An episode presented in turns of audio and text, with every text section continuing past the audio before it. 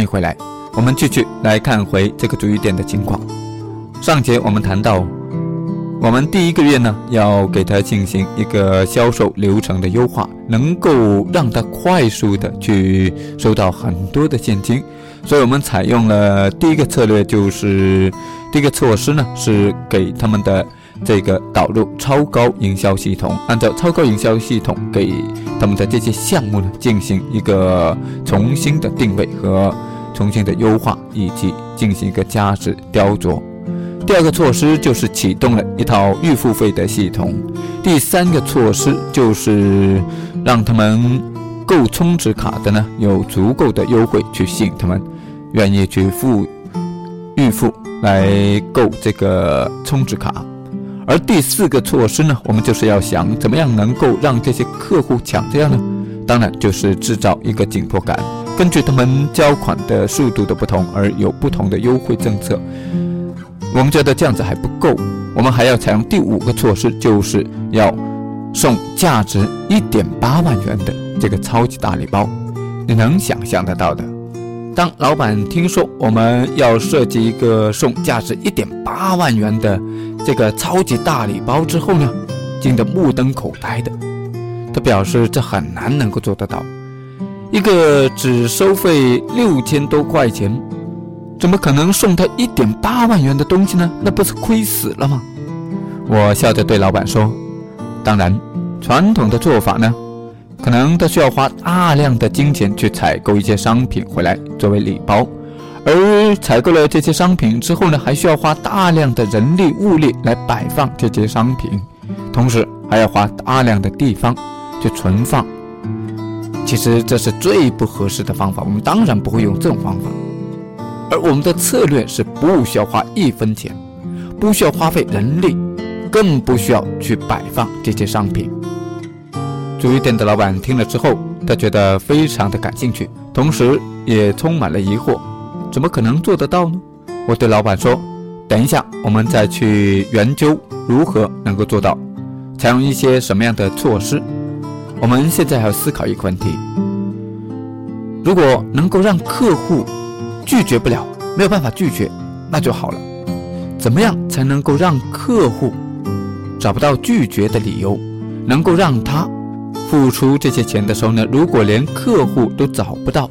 不付的理由的时候，那么就成功了。问老板，怎么样才能够做得到呢？足浴店的老板想了很久之后，他说：“这很难办得到。”我说：“传统的做法呢，可能要花大量的口舌。”去讲解这些产品的这个价值，同时呢，还要花大量的时间去解答这些问题，把顾客的一些顾虑消除掉，把顾客的想到的一些问题呢，要花大量的时间去解答，才有可能能够做得到。而我们的策略不需要这么麻烦，只需要一句话，不需要费那么多的口舌。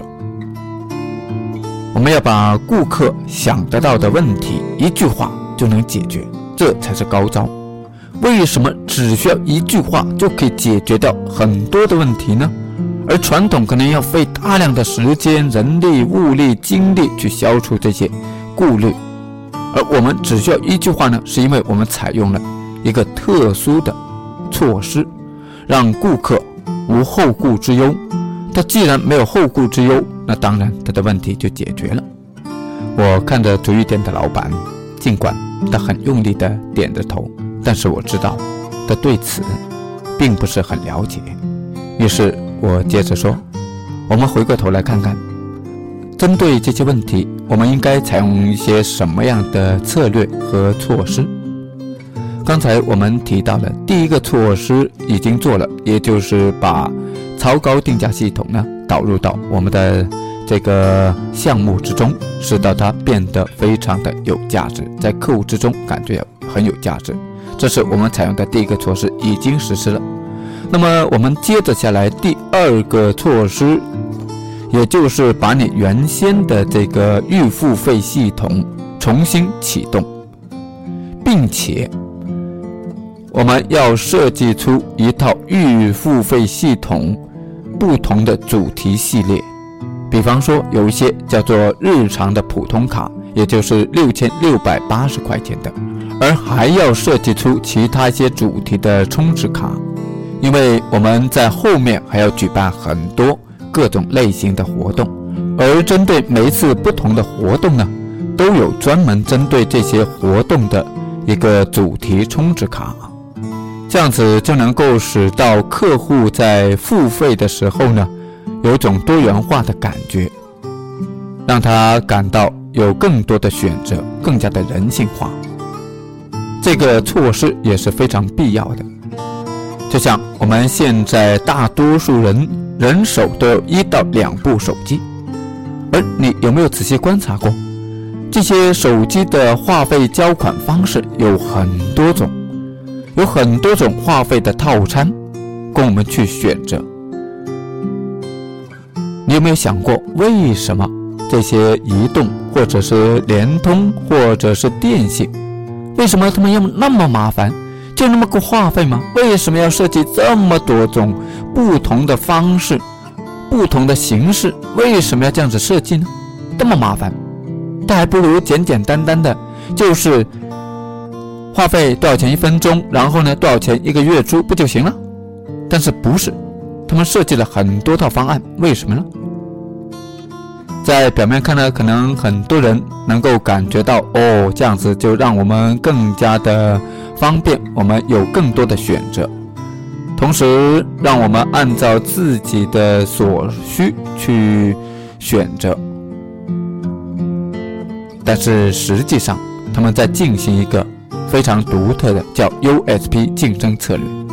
你知道吗？我要告诉你。他们为什么要这样子设计的真相？假如是他们按照原来传统的方法，也就是按照一个月租多少钱，然后加上话费多少钱一分钟，接听免费，那么就是简简单单的这种单一的方式的话呢，会出现什么结果呢？会出现一个价格的竞争，甚至会导致成为他们行业之中的恶性竞争，就相当于假设。移动它只有一种话费的交纳方式，联通也只有一种话费的交纳方式，而电信呢，同样也只有一种话费的交纳方式，没有其他的套餐可以选择，这就让他们提供的这个通信服务呢，就变成同质化竞争，因为没有其他的选择，非常的单一，最终必然导致低价竞争。而他现在把原本单一的产品呢，分出了很多不同的品种，那么他们就产生了很多种品种，每一个套餐呢就是一个不同的品种。当这些品种区分出来之后呢，它就容易形成一个 USP，形成与众不同的地方。而如果能够让它很好的组合起来呢？就能够产生像田忌赛马的一样的效果，就像当年田忌，他跟齐王去比赛的时候，他老是竞争不过齐王，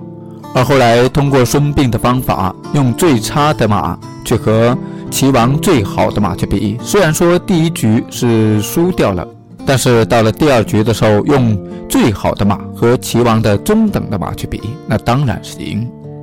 到了第三局的时候，用中等的马去和齐王最差的马比，当然也是赢。所以最终用三局两胜的方式，当然也就田忌取胜。这种策略和智慧运用到我们的营销，运用到我们的商业之中，往往能够出奇效。而就像移动、联通或者是电信他们的话费套餐的形式一样。所以，针对于充值卡呢，我们也要设计出那种活动主题的一些充值卡，让客户能够感受得到有更多的选择。同时，我们要主推充值卡，而不是关注在每天的多少的营业额、多少的消费上，这非常关键，这样就能够解决到它快速的收到大量现金的问题。那在这里呢，还需要解决一个问题呢，就是如何才能够让客户没有后顾之忧，这非常关键。预付费系统对于商家来说是一个最安全也是最好的一种方式。在这种系统呢，能够使到商家快速的成长起来，并且能够拿到这种大量的现金，这有助于后面产品的包括开发以及技术升级啊等等方面的一些工作。这样就能够让商家有更多的资金去发展壮大。像这种形式呢，尤其在房地产里面呢，是运用的最多，而且也是比较成功的。我们大家都知道，在中国的房地产市场里面呢，是一种预付费的形式，也就是预售的形式。在房子还没有建造起来之前呢，就只要拿到了预售证就可以。上市销售了，这种就是很典型的预付费形式。拿到了客户的产品款项之后呢，不需要立即把产品交给客户，而是在半年甚至是在一年之后建好了再给客户，这种就是预付费的形式。而这种预付费的形式呢，不单只是手机话费会采用这种形式，在很多行业。包括服务行业，像健身馆呐等等的这些，也采用这种形式。也正是因为采用了这种形式，所以才能够使到他们的现金流比较通畅。如果你的商品或者服务也适用这种方式的话呢，我非常建议你立即去设计出一套适合于自己商品的预付费系统，给客户一个理由，把大量的现金先预先。支付给你，这对你的发展会起到非常大的推动作用。我们接着下来呢，就是要解决怎么样才能够让客户愿意预付这笔费用。那当然是优惠。所以，我们第三个措施就是采用购充值卡的优惠政策。但是如果仅仅是简简单单的优惠呢，都不具威力。所以，我们要制造一个紧迫感。制造什么样的紧迫感呢？我们设定为期一个月的时间，在这一个月内去首次办卡的这些新客户呢，都将会获得一张 VIP 金卡，而这张 VIP 金卡呢，是价值六千六百八十块钱，并且呢，我们设定在一个月内去购卡的。将获得七点五折的这个优惠，也就是只需要付五千块钱，那么他就能够得到这个六千六百八十块钱的这张卡。如果他是在两周去付款的话呢，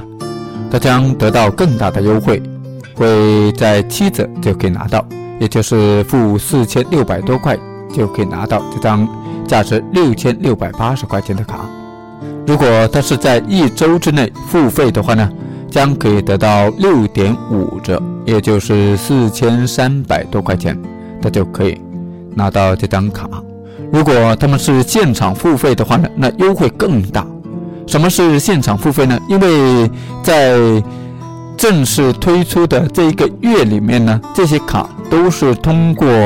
客户到这边来消费的时候呢，由这些技师把这一项新的交款方式呢推荐给客户。也就是，如果技师推荐完之后，客户接受了，就立即去付费的话，就叫现场付费。而现场付费的话呢，我们立即就把他这一次的。这一次的这个足浴的费用呢免掉，并且还给他一个六折的优惠，也就是他只需要现场付四千块钱，就可以拿到六千六百八十块钱的这个卡。我们在很明显的地方写上很大的广告宣传语：现场充四千块钱就送两千六百八十块钱，其实也就是六折。并免费赠送一次价值四十多块钱的这个足浴，也就是最低价格的那个足浴项目。可能细心的你呢，能够发现得到。实际上，即使我们打六折到七点五折，这个价格呢，实际上跟原来的那个价格呢，还是已经提升了高了很多了。你看，像现在六百多块钱的价格，就算是打五折，一半的价格都比原来高了很多倍。那么，怎么样才能够让这些老的客户能够欣然的接受这些新的价格，高出了比原来高了很多的价格呢？我们除了对原有的这些项目进行雕琢之外，我们让技师和服务人员在对老顾客进行充值卡的推荐的时候呢，算一笔账。通过算这笔账的时候呢，老顾客能够看得到，因为如果说按照我们的最低的这一档四十多块钱，如果是按照充值卡五折去购卡的话呢，它就。实际上就是原来的价格没有变动，而能够获得五折的购卡的机会呢？我们是设定设了一个门槛，也就是如果他们想用五折来购到这个卡的话呢，就需要带一名新的朋友过来。因为这个措施呢，也有部分的老客户确实带来了一些新的客户，所以我们可以看得到。如何才能够快速的收到更多钱呢？所以我们启动了第二个措施，就是启动预付费系统。而如何能够让客户愿意预付呢？我们就采用了第三个措施，购买充值卡就会非常的实惠。而如果他单是每次的过来就交现金的话呢，他的就要交全款。而如果说他购买充值卡的话呢，他基本上只是交一半的费用，他就能够享受到，所以很多人愿意用充值卡的形式。我们考虑如何才能够让客户抓紧时间去买下这个充值卡，去交完全款呢？所以我们就要制造这个紧迫感，也就是我们的第四个措施，让客户在不同时间段。享受的这个优惠政策是不同的。如果让客户抢着要呢，这样还不够，我们还要采用第五个措施，也就是送价值一点八万元的这个超级大礼包。如果有了这个超级大礼包的话呢，就能够大大的提升这个充值卡的含金量，让这个充值卡的价值。能够更加放大，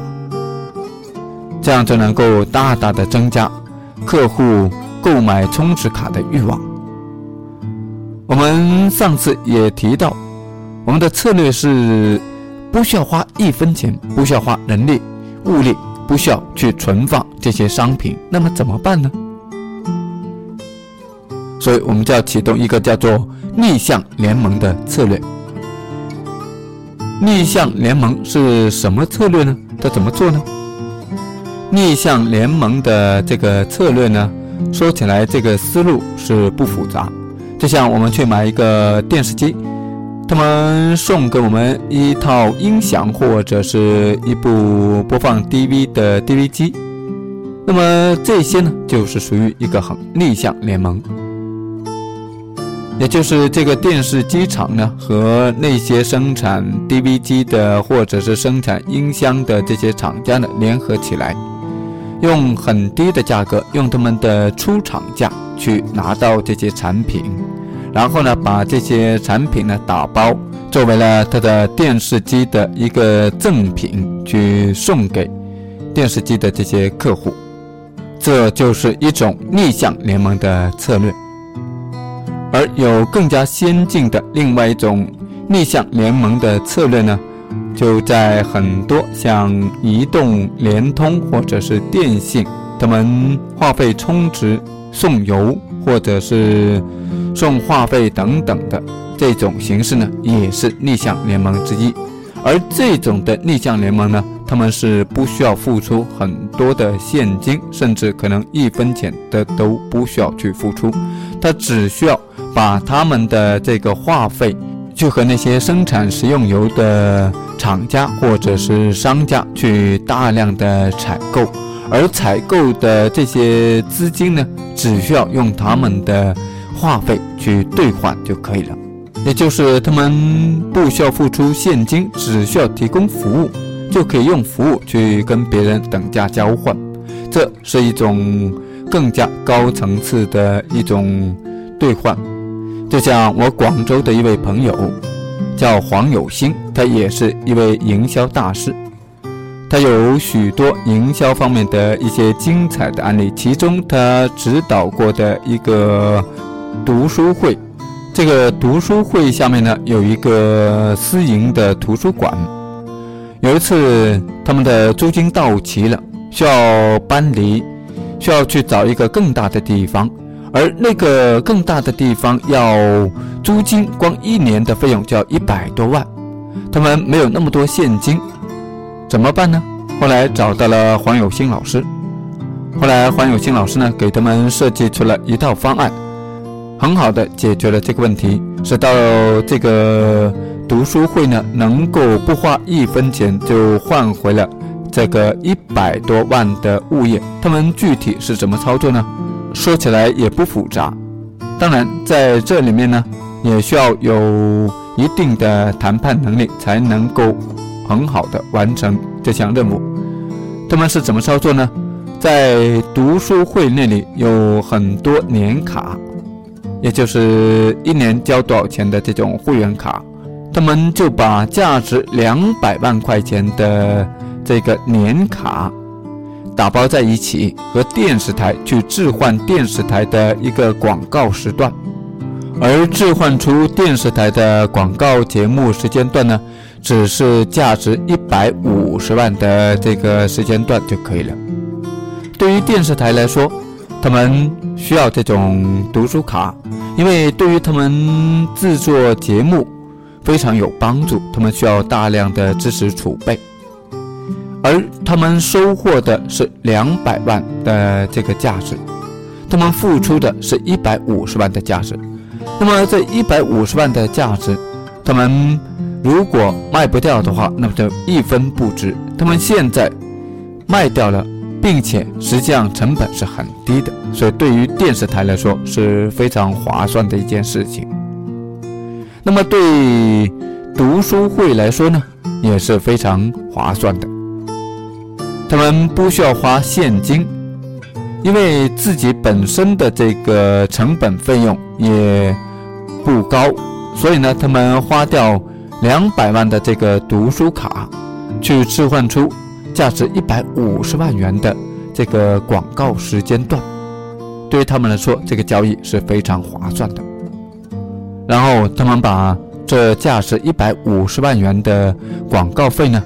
置换去给。房地产商，房地产商也需要，因为他们需要在电视上去做广告，而房地产商呢，在这里面收获的是一百五十万元的这个广告时间段，而他们置换出去的只是一百万元的一年的这个物业使用费而已。所以在这里面，我们可以看到三方都是三赢的一个状态。读书会，他能够获得了价值一百万的这个物业，并且他不需要花费一分钱。而电视台呢，他收获了很大的一块两百万的这个读书卡，并且他们所付出的一百五十万的这个广告时间段呢，成本也很低。而房地产商呢，他们实际上这个物业。价值一百万的这个物管费，但是他们能够收获了一百五十万的广告时间段。一个联盟策略呢，如果运用的好的话呢，它是能够多赢的。像给读书会所采用的这个策略呢，是属于一种资源置换的一种策略。那么我们对于这个足浴店。应该采用的逆向联盟的策略是怎么样呢？还记得吧？我们说过，在它的周边有很多各种各样的商家。我们首先呢，对来到足浴店的这些客户，以及那些潜在的客户，他们最喜欢去的地方，去进行了一番调研。我们发现，在这些地方呢，包括像影楼啊，以及像美容美发厅，尤其美容美发厅是很多这个足浴店潜在客户所去的一个密集地之一。而像书店和眼镜店呢，也会偶尔他们也会光顾那边。那当然，书店光顾的次数会更多一些，眼镜店会比较少一些。同时，也有像糕点店，以及像一些餐饮店，还有就是一些化妆品的这些店面啊、档口啊，这些都有这种潜在的客户会去那边。包括一些服饰店，一一些卖服装的地方，以及超市，那个大超市也有。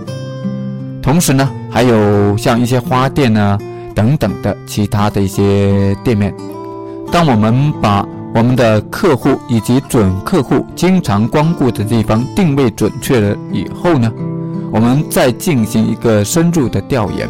就是看这些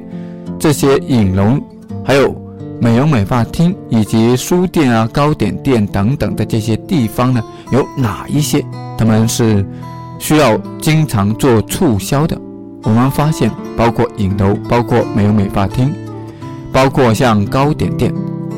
还有包括一些化妆品，还有包括像呃花店啊等等的这些，他们经常要做一些促销的动作。我们为什么要观察他们是否会经常做促销呢？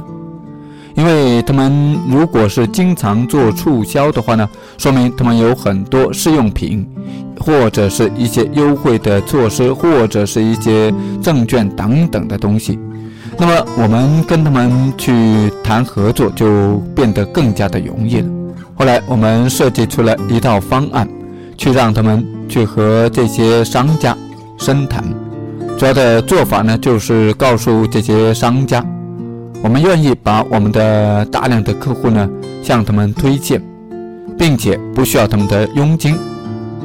但是呢，需要和他们联盟起来一起做这个事情。他们需要配合，他们需要设计出一套价值一定数额的这个项目，去给我们推荐过来的这些客户去免费试用，并且呢，这种项目呢是收费项目的，也就是对于普通的那些客户，不是我们推荐过来的这些客户呢，是需要付费的。经过和这些商家进行洽谈之后呢，有部分商家愿意去接受这种逆向联盟的形式，因为他们平时也花大量的金钱用在做广告、用在促销方面，而和我们联盟起来呢，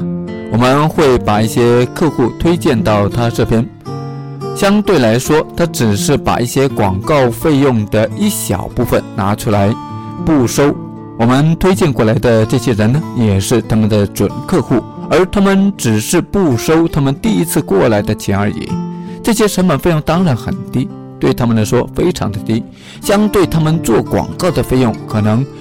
比这个费用大得多，所以很多商家他们是愿意的。我们把这些商家所提供的产品或者是服务全部打包在一起一算。价值已经是将近两万块钱，而这些商家呢，绝大多数是按照我们的要求呢，给我们一些券，把这些券全部打包在一起呢，我们就可以直接交给我们的客户。我们的客户去到使用这些券去到那边的时候呢，就可以有这种享受。所以对于客户来说呢，他们也是一种比较实在的一个享受。而对于商家来说，如果他们营销能够比较到位的话，他们的销售水平比较高的话呢，就能够使到我们的这些客户呢也变成他们的真实客户。所以这点对于商家、对于我们以及对于消费者来说呢，也是一种三赢的一种局面。所以我们要设计和这些商家联合起来的话呢。首要一点非常重要的就是，必须也要考虑到对方的一个利益。如果我们能够给对方提供一个价值，提供一个利益，那么对方就会更加的容易接受你，更加的容易和你合作起来。我们在考虑实施这些营销策略的时候呢，我们必须要考虑到我们的客户的利益以及我们合作的商家的利益。这一点呢是非常关键，也是很多商业模式能够成功的一个关键之处。如果你只是考虑自己的利益而不顾他人的利益的话呢，这个项目是不可能能够长久，甚至根本就不会有人愿意和你合作起来。所以这是非常关键。